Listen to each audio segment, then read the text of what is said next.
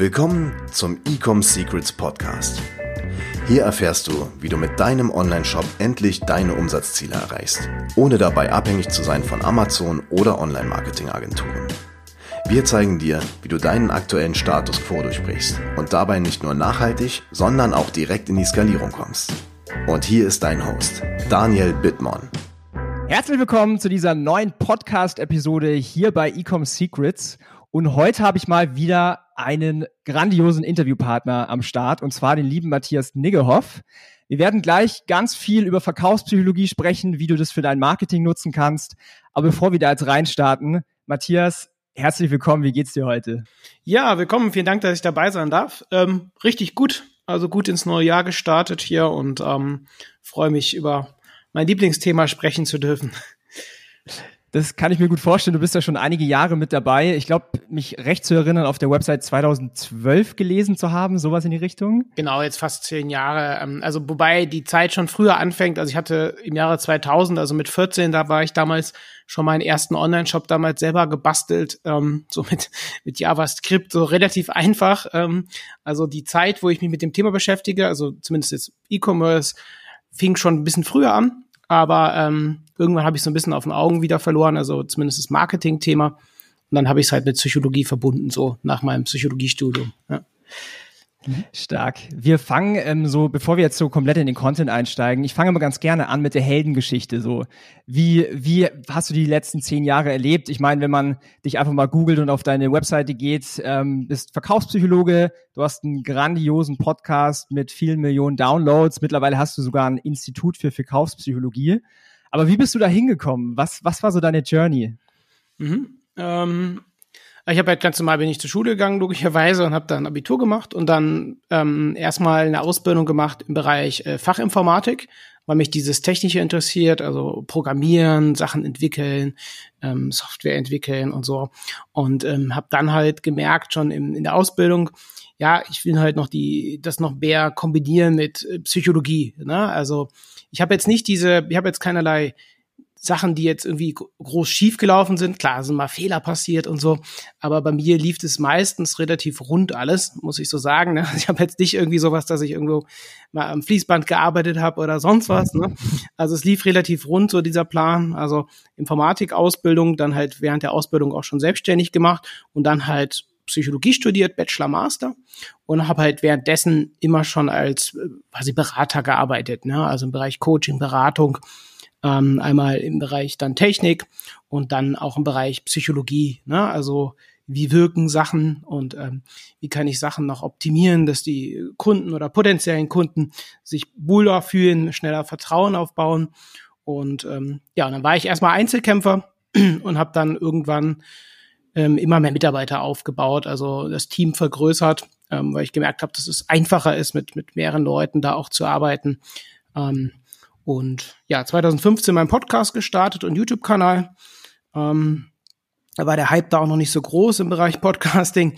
Und dann, ja, ist der irgendwie, war der immer vorne in den Charts, also damals noch in den Gesamtcharts vorne immer mit dabei und ähm, hatte dann irgendwann ein paar Millionen Hörer, also insgesamt ne, an Downloads ein paar Millionen und wurde auch ausgezeichnet von Apple als Podcast des Jahres 2017 damals. Ja, so war dann der Weg. Und so hat sich das so ergeben, ne, erste Kunden dann gewonnen und ähm, so lief das, ja. Sehr cool, vielen Dank für die Einblicke. Ähm, bezüglich deinem Podcast, äh, ich habe lange Zeit ähm, immer geguckt, so ich, ich habe ja selber einen Podcast, deswegen nehmen wir hier auch die Folge auf. Immer geguckt, so okay, wo wo ist denn der Matthias gerade in den Marketing-Charts? Und ich kann mich erinnern, du warst immer relativ oft auf Platz eins und äh, also richtig großes Kompliment, vor allen Dingen, dass du das schon so lang machst, weil ich, ich kann ja aus Erfahrung sprechen, ich habe meinen Podcast jetzt von 2018 an. Es ist so ein Long-Term-Investment, ja. du musst Energie in Zeit investieren, aber es zahlt sich so krass aus und du kannst Menschen so viel mehr Wert geben. Also richtig großes Kompliment an der Stelle. Man muss halt dranbleiben und, und ähm, genau. ähm, immer weitermachen mit dem Podcast und ähm, ja, muss einen auch Spaß machen, genau. Ja. Sehr cool. Ja, vielen Dank fürs Teilen. Lass uns mal losstarten. Ähm, es gibt sicherlich ein paar Zuhörer hier in dem Podcast, die noch nicht so wirklich das Thema Verkaufspsychologie Psychologie greifen können. Vielleicht kannst du mal so ein bisschen so einen Einstieg geben, was ist überhaupt Verkaufspsychologie und vielleicht wie kann man das im Marketing nutzen? Mhm. Also was gern vergessen wird, ist, dass ja Menschen in einem Shop unterwegs sind. Ob das auf einer Landingpage ist, in einem Shop oder bei Amazon, ne, es sind halt Menschen und oft wird sehr stark auf das Technische fokussiert, ne, ähm, Ladezeitgeschwindigkeiten, äh, SEO etc., ne, KPIs, das ist alles wichtig. Nur ähm, oft wird vergessen, dass natürlich alles, was in einem, zum Beispiel in einem Online-Shop ist, ob das ähm, die Bildsprache ist, ob das die, die Copy ist, also die Texte, auch, auch Copies natürlich in Ads, ne, dass das immer Menschen anschauen und Menschen müssen halt überzeugt werden.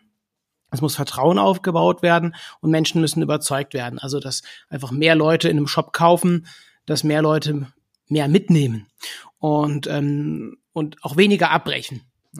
So als Beispiel ist zum Beispiel biologisch so, dass Preisinformationen im Schmerzzentrum des Gehirns verarbeitet werden. Das heißt, es gibt Studien, die zeigen, wenn der Preisschmerz zu groß ist, brechen Leute im Checkout ab.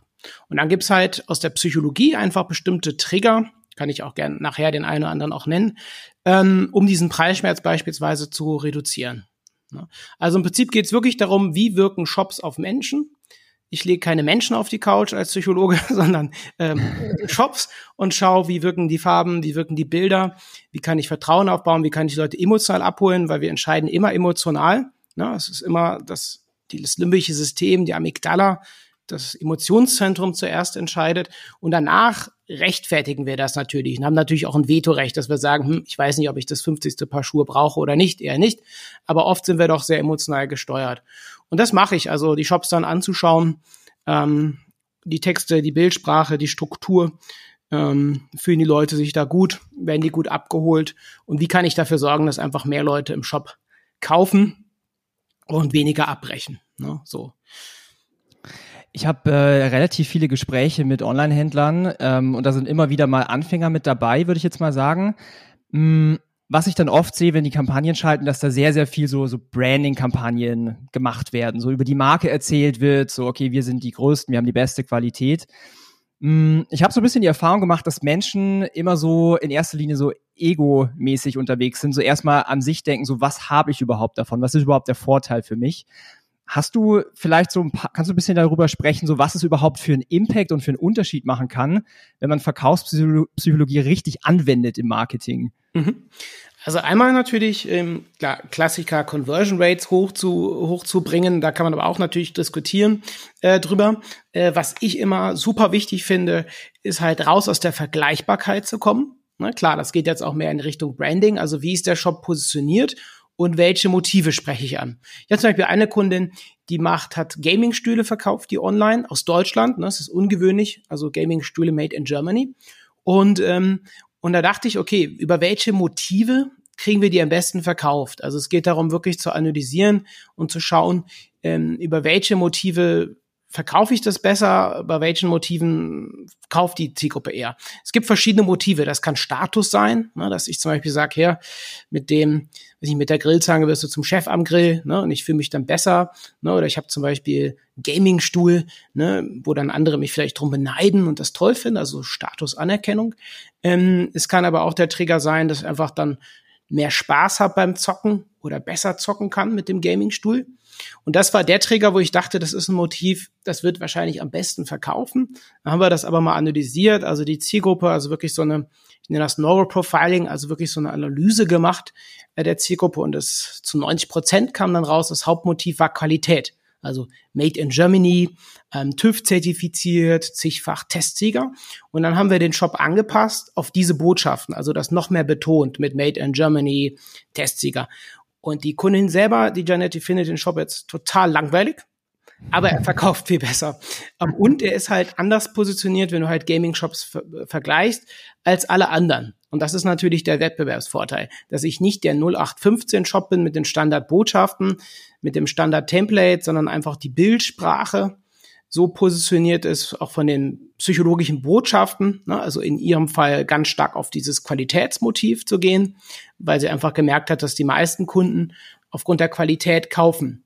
Ne, und dann gibt's äh, vielleicht andere Shops, die man nochmal anders positionieren muss. Also raus aus der Vergleichbarkeit, natürlich die Conversion Rates ähm, hochzubringen, dass die Leute einfach mehr einkaufen, nicht nur ein paar Artikel mitnehmen und dann natürlich auch weniger, weniger abbrechen. Aber ich finde dieses Thema Vergleichbarkeit, weiß nicht, wie, wie du das siehst, ich finde das so wichtig, weil es gibt jeden Tag hunderte oder tausende neue Shops, die entstehen. Äh, und dann haben wir natürlich die Riesen wie Amazon und so weiter und Zalando und so. Ähm, und die gilt es auszustechen. Und ich glaube, in Zukunft wird es immer schwerer, wenn man nicht optimal auch positioniert ist als Online-Shop, da mitzuhalten. Oder man ist halt wirklich in so einer richtig krassen Nische. Aber ansonsten kann ich mir vorstellen, wenn man jetzt alles Mögliche da anbietet oder relativ breit positioniert ist, dass es schwerer wird. Weiß nicht, wie du das siehst auch. Absolut. Äh, ich bin da absolut auf deiner Seite. Also was, was ich gelernt habe oder wie wir auch viel am Anfang machen, wenn eine Brand jetzt noch nicht so viel Umsatz macht. Also ich würde mal sagen, es gibt ja so einen Unterschied so Direktmarketing und ich sag mal so Branding-Marketing. Ähm, und ich bin so ein ganz starker Verfechter, vor allen Dingen, wenn der Shop mal, ich sag mal, unter einer Million Euro Umsatz pro Jahr macht, kann man sehr, sehr viel mit Direktmarketing äh, arbeiten. Sprich, wirklich emotionale Trigger, und du hast jetzt auch Trigger auch schon mal so ein paar äh, Stück hier auch genannt, verwenden, wie zum Beispiel Social Proof, dass man sagt, okay, es gibt schon 35.892 glückliche Kundinnen oder dass man auch Autorität ausstrahlt. Die Marke ist bekannt aus dem Forbes Magazine ja. oder sonst wo. Was, was gibt's denn noch so für emotionale Trigger, was Menschen so zum Kauf überzeugen? Mhm. Also du sprachst natürlich schon Social Proof an, das ist so der Klassiker. Ähm, es gibt ähm, sowas wie, ähm, was sehr gut funktioniert, ist Herkunftslandeffekt, also je nachdem, woher das natürlich kommt. Ne? Ähm, also also ist natürlich die Frage, woher kommt das Produkt? Aber wenn es zum Beispiel aus Deutschland kommt, Österreich, Schweiz, Frankreich, kann man den Herkunftslandeffekt sehr gut nutzen. Das heißt, ich betone das dann nochmal, vielleicht auch mit der Bildsprache, wo kommt das her? Und die Leute, Ne, es ist auch der sogenannte Halo-Effekt. Das heißt, ähm, die sehen das dann, wo das herkommt und das überstrahlt dann die komplette Wahrnehmung des Produktes. Ne, du siehst dann, ah, das kommt aus Frankreich. Ah, ne, Frankreich ist bekannt für die und die Stärken, ne, für die und die Emotionen. Ah, das muss gut sein. Ne. Das geht natürlich nicht bei allen Ländern. Ne? So Made in China und extra aus China wird wahrscheinlich nicht so gut funktionieren. Ne? Aber ne, Deutschland, Italien, äh, Schweiz, die stehen ja auch für bestimmte Werte.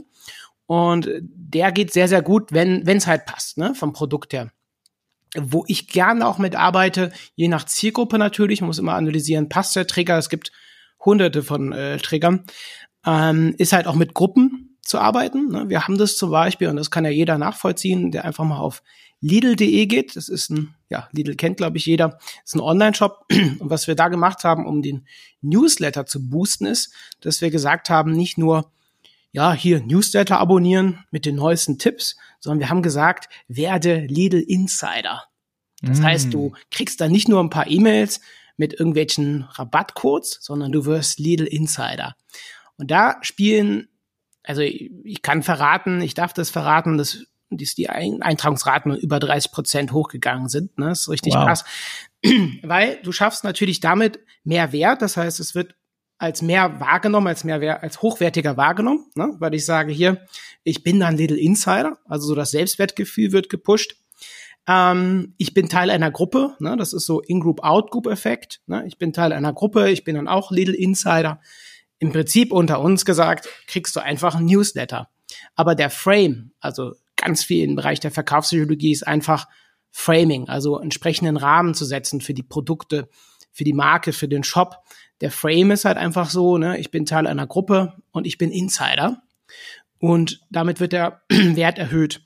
Ne, und das ist halt immer wichtig, auch dieses Framing, das machen wir ganz stark mit Kunden, dass man nicht sagt, ich kaufe ein Notizbuch, ne, sondern ich kaufe mehr Klarheit. Ne? Äh, ein anderer Kunde von uns, hallo Klarheit, ne? Die, ne? Man kauft dann halt Klarheit ähm, mhm. beispielsweise. Oder niemand geht ja zu Starbucks um bei Starbucks einen Kaffee zu trinken oder so. Ne? Dann kann ich auch woanders einen Kaffee mir selber machen oder so. Ist wahrscheinlich günstiger und vielleicht sogar leckerer. Aber wir kaufen bei Starbucks, wir kaufen vielleicht Status, wir kaufen einen Kurzurlaub, dass wir uns da aufhalten.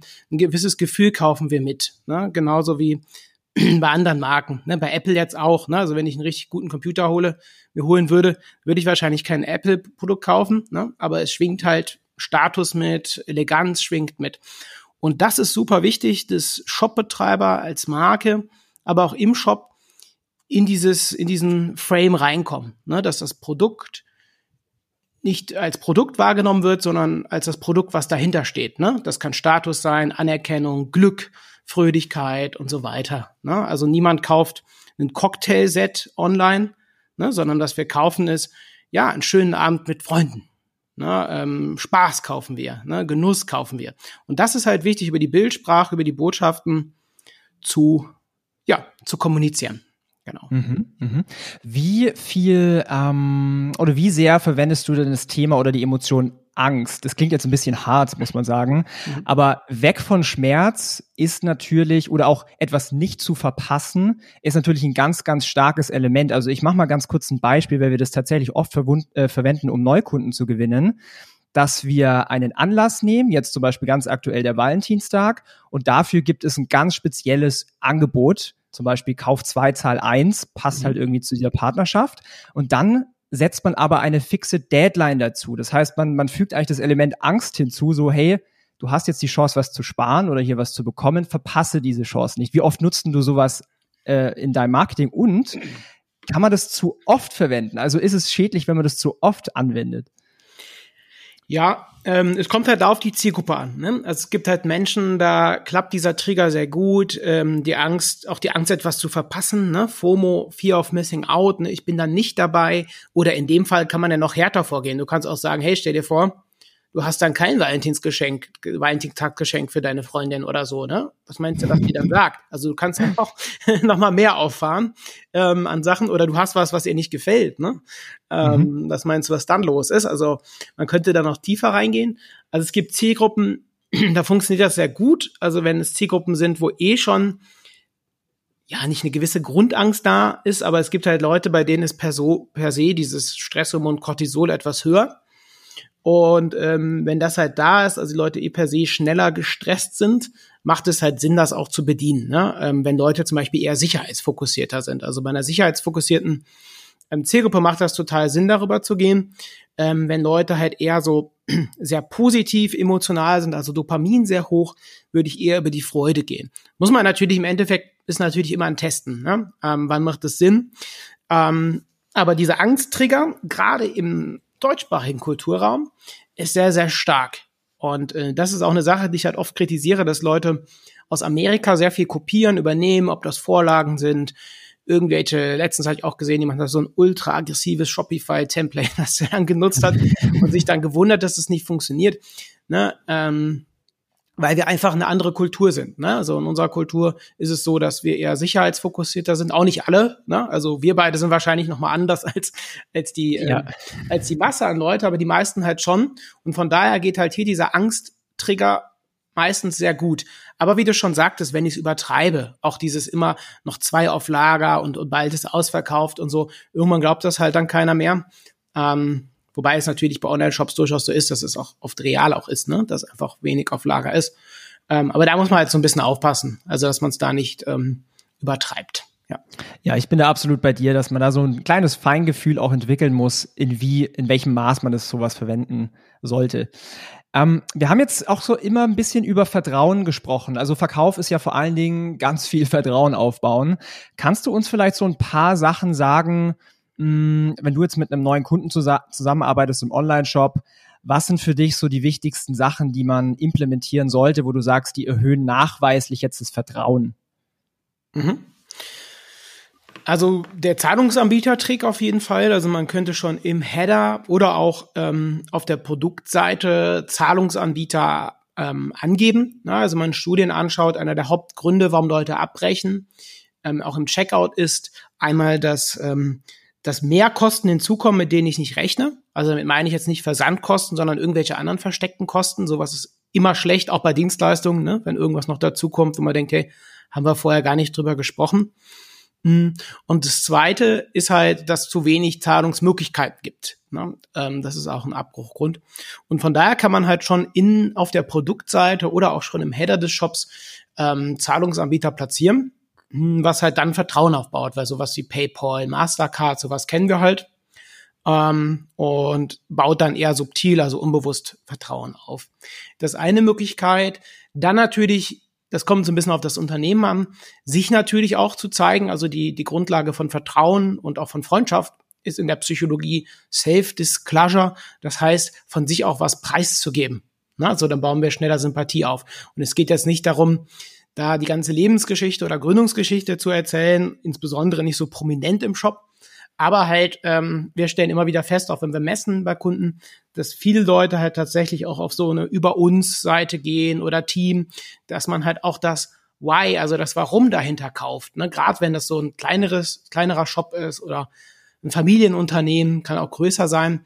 Also es interessiert die Leute halt schon. Ähm, und da halt diese Story, also die, die Produktstory, die Unternehmensstory noch platzieren, aber dann auch so, dass die halt trotzdem verkauft. Also nicht dieses typische, ja, seit so und so lang gibt's uns und das machen wir alles, ne? Das ist jetzt eher langweilig für den Kunden, sondern das direkt mit Vorteilen verknüpfen die über uns Seite direkt Produkte mit einzubinden. Auch das ein super, super Hack. Wir haben das äh, bei uns auch gemacht, dass wir sogar ins Impressum nochmal so ein White Paper zum Download reingepackt haben, weil wir einfach gemerkt haben, dass viele ins Impressum gehen, was dann auch nachweislich die, die Buchungen erhöht hat. Also solche Sachen kann man machen, also im Zahlungsanbieter-Trick ähm, von sich was auch erzählen, dass man auch die Person hinter dem Shop kennenlernt. Ne, das ist super wichtig. Ähm, echte Testimonials. Und da kommt es auch so ein bisschen drauf an. Also es gibt ähm, Bereiche, auch je nach, äh, je nach Produkte. Da macht es halt Sinn, eher über die Masse zu gehen, hier fünf oder sechstausend Bewertungen. Oder halt, ich empfehle aber auch immer noch einzelne Leute hervorzuheben, dass man, sagen wir mal, einzelne Leute hat, die nochmal irgendwas über das Produkt ähm, sagen. Also zum Beispiel jetzt bei, bei einem Kunden von uns, Hallo Klarheit, das sind einfach nochmal drei Leute aus verschiedenen Bereichen, ähm, die dann einfach mit Bild, mit echtem Namen dort stehen und nochmal so ein etwas umfangreicheres Testimonial abgeben, vielleicht sogar mit Video. Und das baut auch nochmal mehr Vertrauen auf. Klar, mit den anderen ist auch wichtig, ne? also diese Quantität der Bewertungen. Aber ich würde unbedingt auch nochmal einen Qualitätstrigger setzen. Vielleicht sogar direkt auch auf der Produktseite, dass da irgendwie nochmal ein, zwei Leute sind, mit Bild, mit echtem Namen. Geht natürlich bei einem großen Shop nicht mit allen Produkten, ne? aber wenn man ein paar hat, dass da wirklich nochmal so steht, hey, hier ist die Lisa und das und das ähm, finde ich toll an dem Produkt, ne? Vielleicht sogar mit Produkt in der Hand oder so, das nochmal in die Kamera zu zeigen. Ähm, ja, das wären so paar Anregungen. Ja. Hast du auch mal auf der anderen Seite was rausgefunden, was vielleicht Elemente sind, die zu einer ja, Conversion Rate Verschlechterung gesorgt haben. Also ich denke jetzt mal zum Beispiel an so ganz aggressive Countdowns, was man viel in den USA macht, aber in Deutschland jetzt eher suboptimal sind. Hast du da so ein paar Sachen mal für dich rausgefunden? Ja, definitiv. Also aggressive Countdowns äh, kann auch funktionieren hier. Ne? Also auch hier kommt es ein bisschen auf das ja. Produkt an. Äh, wenn man so hochgradig emotionale Produkte hat, kann das trotzdem funktionieren. Ne? Irgendwie der Warenkorb ist noch zehn Minuten reserviert. Ich habe auch gute Erfahrungen damit gemacht, ähm, ähm, wo wir echt mit, mit, den, mit den erfolgreichsten Tests haben, war, ähm, dass dann über dem Warenkorb nochmal stand, ähm, der Warenkorb ist nur für kurze Zeit reserviert ohne dass mhm. jetzt irgendwie ein Countdown war. Ne? Und da haben wir wieder, was du eben ansprachst, die Angst. Ne?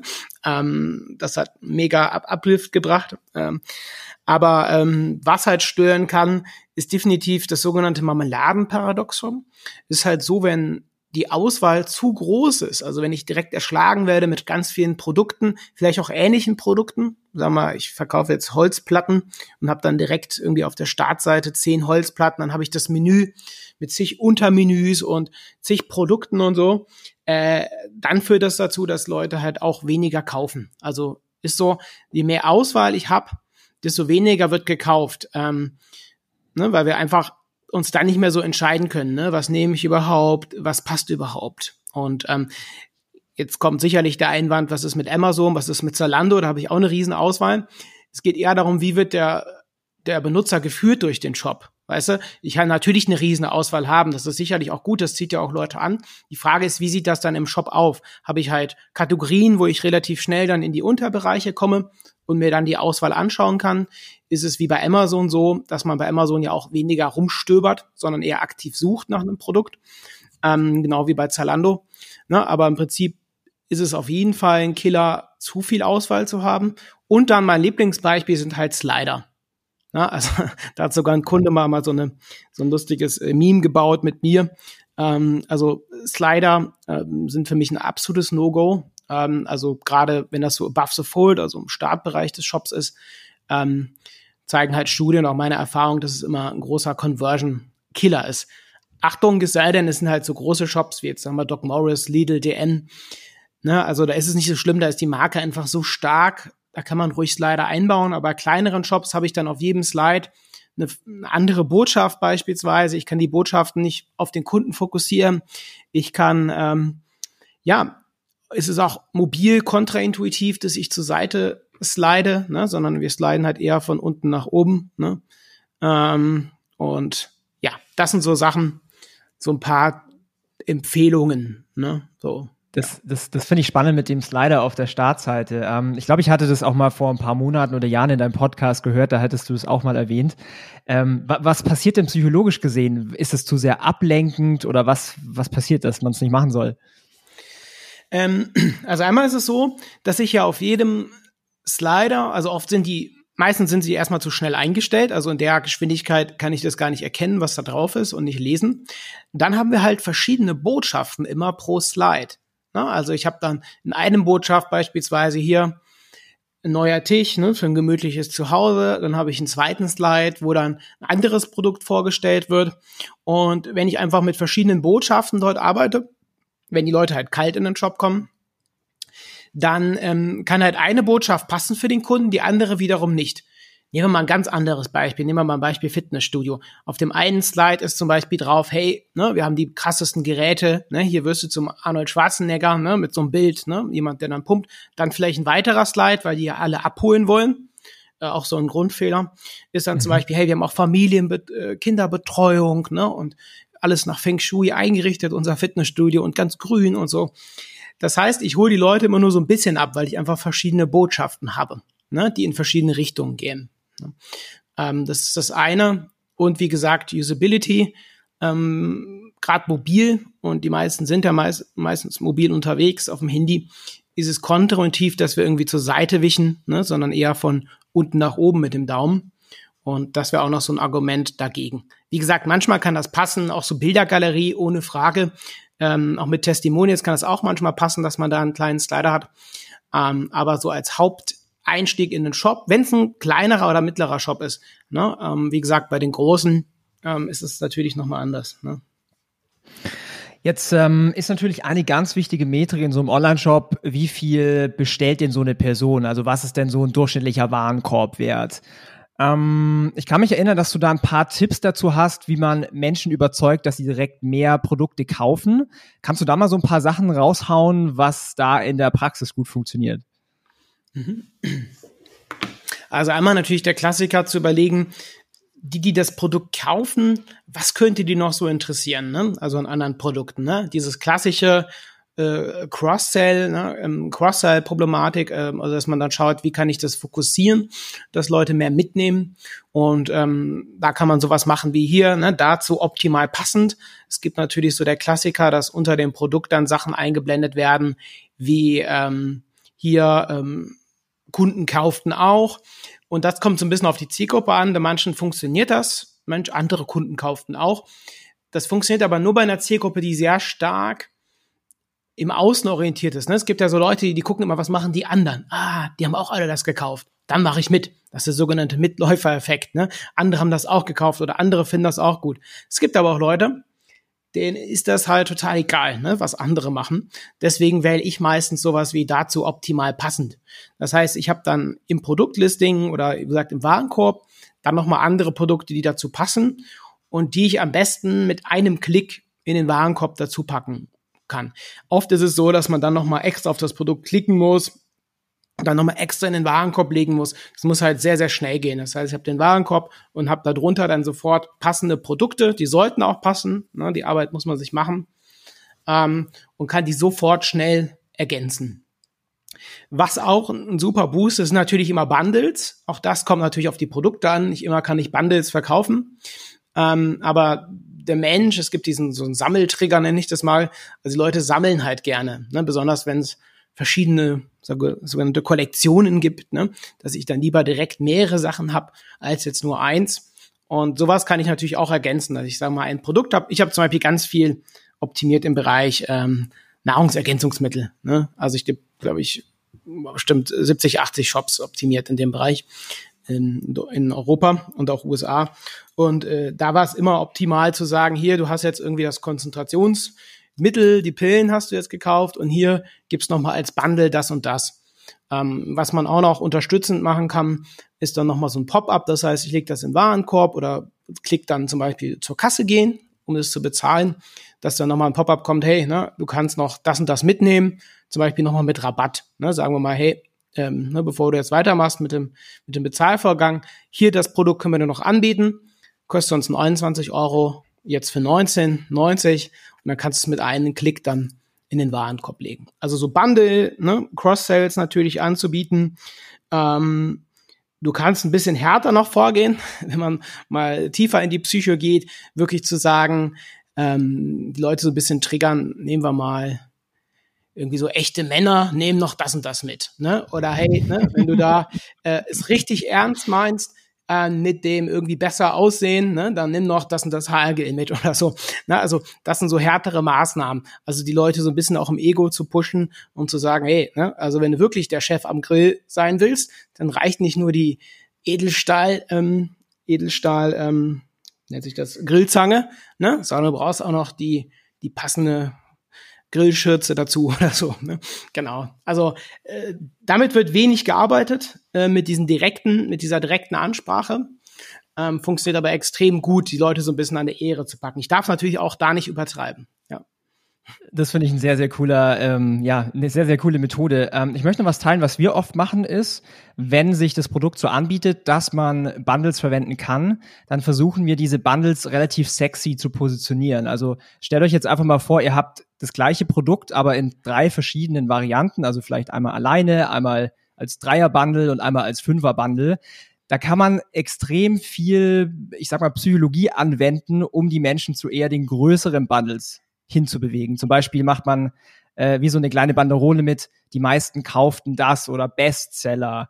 Oder dass man sagt, auch man spielt mit dem Preis, so dass man dieses einmalige Produkt, das ist der Vollpreis, man zahlt dann irgendwie noch 3,50 Euro Versand und sowas. Und beim großen Paket hat man dann vielleicht einen 30% Rabatt, kostenlosen Versand und noch ein E-Book gratis im Wert von 29 Euro.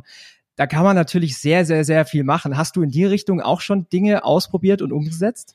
Ja, definitiv. Also ne, dass man guckt, was passt noch dazu, ähm, nochmal andere Bereiche dann zu testen. Ne? Ja, definitiv. Ne? Die Zusammenstellung der Sachen, ja, mhm. kann man viel machen. Ja.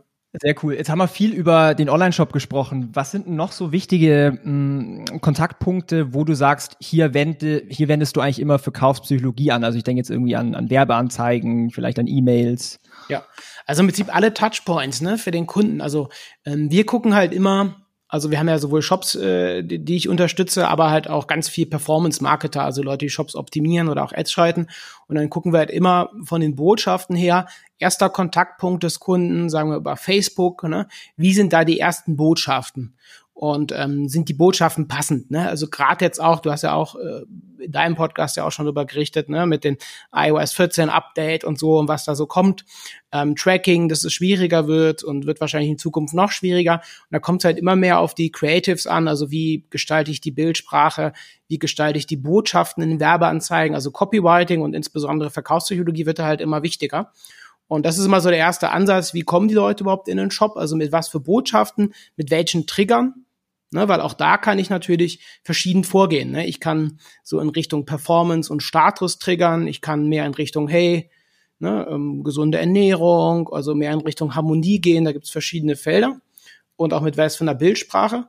Und da setze ich ja auch den ersten Frame. Also wenn jemand den Shop gar nicht kennt und die Produkte, ist der erste Rahmen, in dem die Leute das wahrnehmen, ja die Ad, ähm, der erste Kontaktpunkt. Und das muss dann passen und da setze ich den ersten Rahmen, den ersten Touchpoint und dann kommen die Leute in den Shop kaufen oder halt auch nicht. Und ähm, das ist das eine. Also der erste Kontaktpunkt, wie mache ich die Werbeanzeigen, welche Botschaften transportiere ich, welche Motive führen dazu, dass die Leute kaufen oder nicht. Das zweite ist dann, ähm, das zweite ist natürlich dann der Shop, aber auch alles, was mit E-Mails zu tun hat. Ne? Also das wird auch total unterschätzt mit dem ganzen After-Sales-Prozess. Ne? Oft gibt's dann, ich kenne das selber von Shops, da klickst du dann, bestellst und dann kommt einfach so, ja, hier ist die Bestellbestätigung, fertig oder verschickt, super. Ähm, aber auch da kann ich natürlich die Kaufreue nehmen. Also viele Menschen haben einfach Kaufreue. Ne? Also geht mir genauso. Manchmal denke ich, hm, war das jetzt sinnvoll, das Auto zu kaufen? Oder war das jetzt sinnvoll, das und das zu holen? Das ist ganz normal. Und die Kaufreue muss ich nutzen, äh, reduzieren massiv, um halt auch ähm, Widerruf beziehungsweise Rückgaben zu reduzieren. Da gibt es auch verschiedene Möglichkeiten, wo man mit E-Mails, mit Sachen, die man dabei legt, ne, äh, wenn man was verschickt, kann man ganz viel machen, ähm, auch um Bewertungen mehr zu generieren. Wird aber selten gemacht. Ne? Oft ist es so dieses sehr deutsche, so ja hier Bestellbestätigung und das und das. Klar, es gibt auch rechtliche Vorgaben, logischerweise, aber man kann durchaus viel mehr machen, als man so denkt. Ne? Mhm. Ich bin immer ein ganz großer Fan von, ähm, von so Stories und so Case Studies. Du hast jetzt vorhin mal von einer Kundin erzählt. Hast du vielleicht noch ein anderes Beispiel? Äh, oft hat man ja so seine Lieblingskunden, wo man da so ein bisschen Stories erzählen kann, wo du mal so einen Vorher-Nachher-Effekt erklären kannst. So bevor du mit dieser Person zusammengearbeitet hast, wie war da so vielleicht die Conversion Rate? Ähm, und danach, was ist passiert, als du mal richtig Verkaufspsychologie angewendet hast? Hast du da so mhm. Stories parat? Klar, gibt, gibt, gibt, gibt verschiedene ähm, größere und kleiner. Ich nehme mal einen etwas, etwas kleineren Shop. Beispielsweise, das ist ähm, ähm, Hoffmann Fun sind das, ne? Also ähm, das ist ein großer Fun-Shop, also einer der erfolgreichsten im Bereich Fun. Ähm, und die haben halt Fun, die sind so wiederbeschichtbar. Im Prinzip ist die Botschaft, ne, die letzte Pfanne, die du in deinem Leben kaufen wirst, ne? Also, wenn du die halt kaufst, du hast eine lebenslange Garantie und die sind so krass von der Qualität, ne, dass du nie wieder eine andere brauchst, ne? So wird geworben. Und ähm, vorher ging es gar nicht über diese Qualitätsschiene, sondern sehr stark über dieses emotionale, ne? Also die Bildsprache war dann so, es war so zwei bis drei Prozent Conversion, was einiger, also schon okay ist, ne? sagen wir für so Pfannen, die so 50, 60 Euro kosten. Ähm, und aber es ging sehr stark über dieses emotionale, also Menschen waren da, die dann zusammen da gekocht haben, ne? Also die Mutter, die da mit der Pfanne gekocht hat und so und sehr viel so, hey, ne, mehr Spaß beim Kochen und ernähr dich gesund. Und das ist eine Sache, wo ich denke als Verkaufspsychologe, ja, perfekt, ne, so Zielzustand und so und die Leute werden positiv abgeholt. Und da haben wir dann auch ein sogenanntes Profiling angefertigt, also haben die Stammkunden, also die Kunden, die jetzt bis jetzt da waren, mal befragt, hey, warum habt ihr denn da gekauft? Was war das Hauptmotiv? Und haben dann so ein bisschen gescreent, was waren so zentrale Motive? Und das Hauptmotiv auch hier, sowohl bei Hallo Klarheit als auch bei diesem Game Changer Shop, war halt auch hier eher Qualität, also Made in Germany und ähm, dieses, ja, diese unfassbare Qualität dieser Pfannen.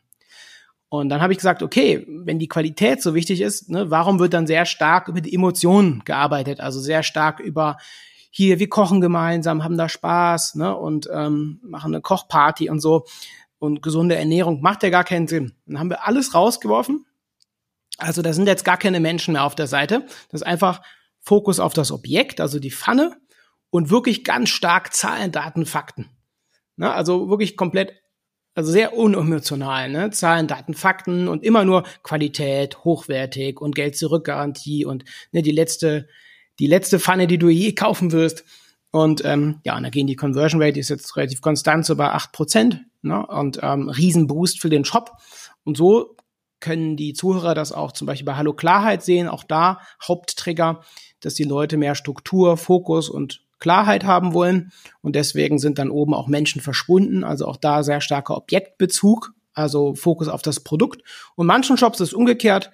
Ne, da macht es dann Sinn, eher sehr stark auf Menschen zu setzen. Bin ich normalerweise auch der Fan von, weil es so, dass wir menschliche Gesichter schneller wahrnehmen als alles andere. Wir können sehr schnell Vertrauen, Sympathie aufbauen ne, bei Menschen. Ähm, aber in dem Fall war das so ein Case ähm, von vielen, wo das andersrum gut funktioniert hat. Also gerade die Menschen quasi zu, ja. Jetzt hast du äh, schon gesagt, so die Zielgruppe mal einfach befragen. Ähm, ich habe einfach festgestellt, bei, bei Kunden, die extrem erfolgreich bei uns sind oder auch wenn wir das Marketing für die übernehmen, je besser wir die Zielgruppe kennen, desto besser fun log funktioniert logischerweise das ganze Marketing. Was sind denn für dich so, hast du für dich vielleicht so Systeme rausgearbeitet, wie du, weiß ich nicht, Kundenumfragen machst, wie du vielleicht auch die Zielgruppe, bevor sie überhaupt Kunde wird, befragt? Was hast mhm. du da so für, für so ein paar ja, Insights? Ja, also ich fahre halt, äh, als Psychologe fahre ich halt die, den kompletten, das, die kompletten Repertoire der Persönlichkeitsanalyse, also des Profilings ähm, auf. Ich gehe jetzt weniger nach diesen Standard-Personas, ne, irgendwie die Elke, Mitte 30, hat einen Hund zu Hause und so weiter und hat die und die Hobbys, sondern sehr stark in das tiefen Psychologische. Also ich frage zum Beispiel auch nach Werten, also was für Werte sind den Leuten wichtig, wie sie sich selber auch einschätzen würden, Ähm, wir hatten das letztens in einem anderen Bereich gemacht, da ging es um, um Finanzen, ne? wo dann gefragt worden ist, ne, als was siehst du dich am ehesten? Ich sehe mich zum Beispiel als die Machharmonika, ne? oder sehe ich mich als die äh, harmoniebedürftige Hanna oder so. Also auch mit so Selbsteinschätzung klingt jetzt so ein bisschen komisch, ne? aber das sind so Fragen, die dann gestellt werden, auch ähm, was einem wichtig ist natürlich bezüglich des Produktes, aber auch so relativ ungewöhnliche Fragen, die erstmal harmlos wirken. Ne, vielleicht kennst du das aus so diversen auch Persönlichkeitstests. Ähm, es wirkt da nicht so, als wenn gerade die Persönlichkeit analysiert wird. Aber ähm, es führt dazu, dass wir halt ähm, Motive kennen. Wir kennen die Persönlichkeitsstruktur. Also ich arbeite sehr viel mit Motivstrukturen, mit ähm, Big Five. Also das ist so das einzige Persönlichkeitsmodell, was wissenschaftlich fundiert ist ne, in der Psychologie. Diese Big Five nennt sich das. Also ist jemand extrovertierter, introvertierter, gewissenhafter oder weniger gewissenhaft, offen für neue Erfahrungen oder weniger. Und ähm, und da wird halt diese Analyse vorgenommen. Also so Sachen wie, ne, warum hast du das gekauft, ne, was war dir wichtig bezüglich des Produktes? Ähm, und dann natürlich Vorgaben machen. Also nicht frei irgendwas ähm, äh, beantworten lassen, da kommt meistens nicht so viel Gutes bei raus, sondern halt wirklich Vorgaben. Ne? Also wirklich, dass die über Typeform oder über einen anderen Anbieter wirklich so eine Umfrage bekommen. Wir arbeiten meistens ohne Anreiz, also nicht mit Gutscheincode, wenn man da mitmacht, habe aber auch festgestellt, dass es trotzdem gut funktioniert. Ne? Man könnte aber auch im Shop selber, wenn die Leute da reinkommen, auch schon mal so Sachen abfragen. Ne? Also auch da gerne mal bei Hallo Klarheit reinschauen, mal ganz unten scrollen. Dann machen wir das zum Beispiel beim Newsletter. Das heißt, Leute tragen sich einen Newsletter und werden dann gefragt, wozu willst du mehr Klarheit? Und dann, und dann können die Leute auswählen, zum Beispiel, ich will erfolgreicher sein in meinem Leben. Oder dann stand, ich will einfach strukturierter durch den Alltag gehen. Ne? Oder ich will einfach mich persönlich weiterentwickeln, will ein positiveres Leben führen. Und je nachdem, was die auswählen, bekommen die ganz unterschiedliche E-Mails. Also immer entsprechend ihrer Motivstruktur quasi. Was auch noch ein guter Weg ist, ähm, du kennst sicherlich das Tool Hotjar, damit kann man so Kundenumfragen ja. machen auf der Website. Auch extrem spannend, auch hilfreich. Mhm. Ähm, und noch sowas, was eigentlich relativ easy ist, vor allen Dingen, wenn man jetzt noch am Anfang steht, ist, dass man sich einfach mal guckt von anderen Marken, beispielsweise auf Amazon von Produkten, was schreiben denn die Leute in die Bewertungen rein? Was sind denn so diese Kaufgründe und vor allen Dingen auch sehr, sehr wertvoll diese ein, zwei Sterne Bewertungen. Was ist denn negativ an diesem Produkt, was man dann für sich nutzen kann, was man wieder im Marketing schreiben kann, was das eigene Produkt vielleicht besser macht? Äh, nutzt du solche Sachen auch für euch? Ja, klar, definitiv. Alles, was man an Daten bekommen kann. Natürlich auch so technische Daten, ne? Absprungraten, äh, Google Analytics wirft ja auch mal viel auf. Genau, Bewertungen, ne? Was sind da so Muster? Was wird immer wieder als positiv dargestellt? Und das wird dann alles zusammengefasst und dann halt eine Entscheidung getroffen über die Positionierung des Shops und welche Motive besonders betont werden. Ne? Ob man eher über Qualität geht ne? und äh, Struktur, über Sicherheit oder ob man eher genau über Spaß geht, ne? Lockerheit, Dopamin zu pushen, das Glückshormon. Ne? Also je nachdem, was die Leute da dann auswählen. Ja. Sehr cool. Ja, ich gucke so ein bisschen auf die Uhr. Wir kommen so langsam zum Ende von dieser Podcast-Episode. Ähm, Matthias, du hast extrem viel Nuggets rausgehauen. Also für jeden Zuhörer, der jetzt hier so ein bisschen mitgeschrieben hat und es anwendet, äh, der wird sicherlich mehr verkaufen und eine höhere Conversion Rate auch haben. Hm, Kannst du vielleicht noch teilen, wie, wie kann man sich denn mit dir connecten? Wo findet man dich? Kann man vielleicht auch mit dir zusammenarbeiten? Äh, genau. Mhm. Ja, gerne auf äh, onlineverkaufspsychologie.de gehen. Also das ist meine Webseite, hat man mehr Informationen, auch Referenzen und so weiter. Und da kann man gerne kann man gerne anfragen. Also wie gesagt, ich unterstütze dort ähm, einmal Online-Shops und dann natürlich Leute im Marketing, ähm, also Agenturen, ähm, Shop-Optimierer, Performance-Marketer, die einfach Verkaufspsychologie nutzen wollen für mehr Umsatz, also sowohl für ihren eigenen Shop oder auch als Marketer, um ihre Kunden noch besser zu unterstützen. Da gibt's einmal Consulting und wir haben auch eine Ausbildung in Online-Verkaufspsychologie. Genau, also da gerne anfragen und dann quatschen wir dann äh, unverbindlich und ähm, schauen dann, ob das passt. Genau. Und vor allen Dingen, du hast einen richtig großen Podcast, den ja. kannst du gerne hier auch einmal droppen. Genau, ne, Podcast, ne, Vorsprung mit Verkaufspsychologie, Marketing. Äh, da kommen seit ja, wie gesagt, fünf Jahren zwei bis drei Folgen pro Woche raus. Also im Moment sind es sogar drei, vier Folgen pro Woche mit konkreten Tipps, ähm, kurze, kompakte Folgen, ähm, mehrwertorientiert und ähm, genau, da gibt's, kann man auf jeden Fall einen ersten Eindruck auch haben, ähm, was Verkaufspsychologie ist, wie man das einsetzen kann und so weiter. Genau. Genau, also alle, die jetzt hier zuhören, einmal nach der Episode rüberhüpfen und den Podcast von Matthias anhören. cool, Matthias, es war ein richtig cooles Interview. Ähm, ich freue mich dann auch bald in deinem äh, Podcast mal auftreten ja, zu dürfen. Gerne, freue ich mich. Ich sage ein großes Danke und ich wünsche dir alles Gute weiterhin. Ja, danke, dir auch. Wir hoffen, dass dir diese Folge wieder gefallen hat. Wenn du auch endlich konstant und profitabel sechs- bis siebenstellige Umsätze mit deinem Onlineshop erreichen möchtest, dann gehe jetzt auf ecomsecrets.de und buche eine kostenlose Strategiesession. In diesem 45-minütigen Gespräch zeigen wir dir ganz genau, welche Schritte du umsetzen musst, um profitabel skalieren zu können. Es sind immer die gleichen fünf Elemente, die du meistern musst, um deinen Online-Shop erfolgreich zu machen. Du willst wissen, welche das sind? Gehe jetzt auf ecomsecrets.de und finde es heraus.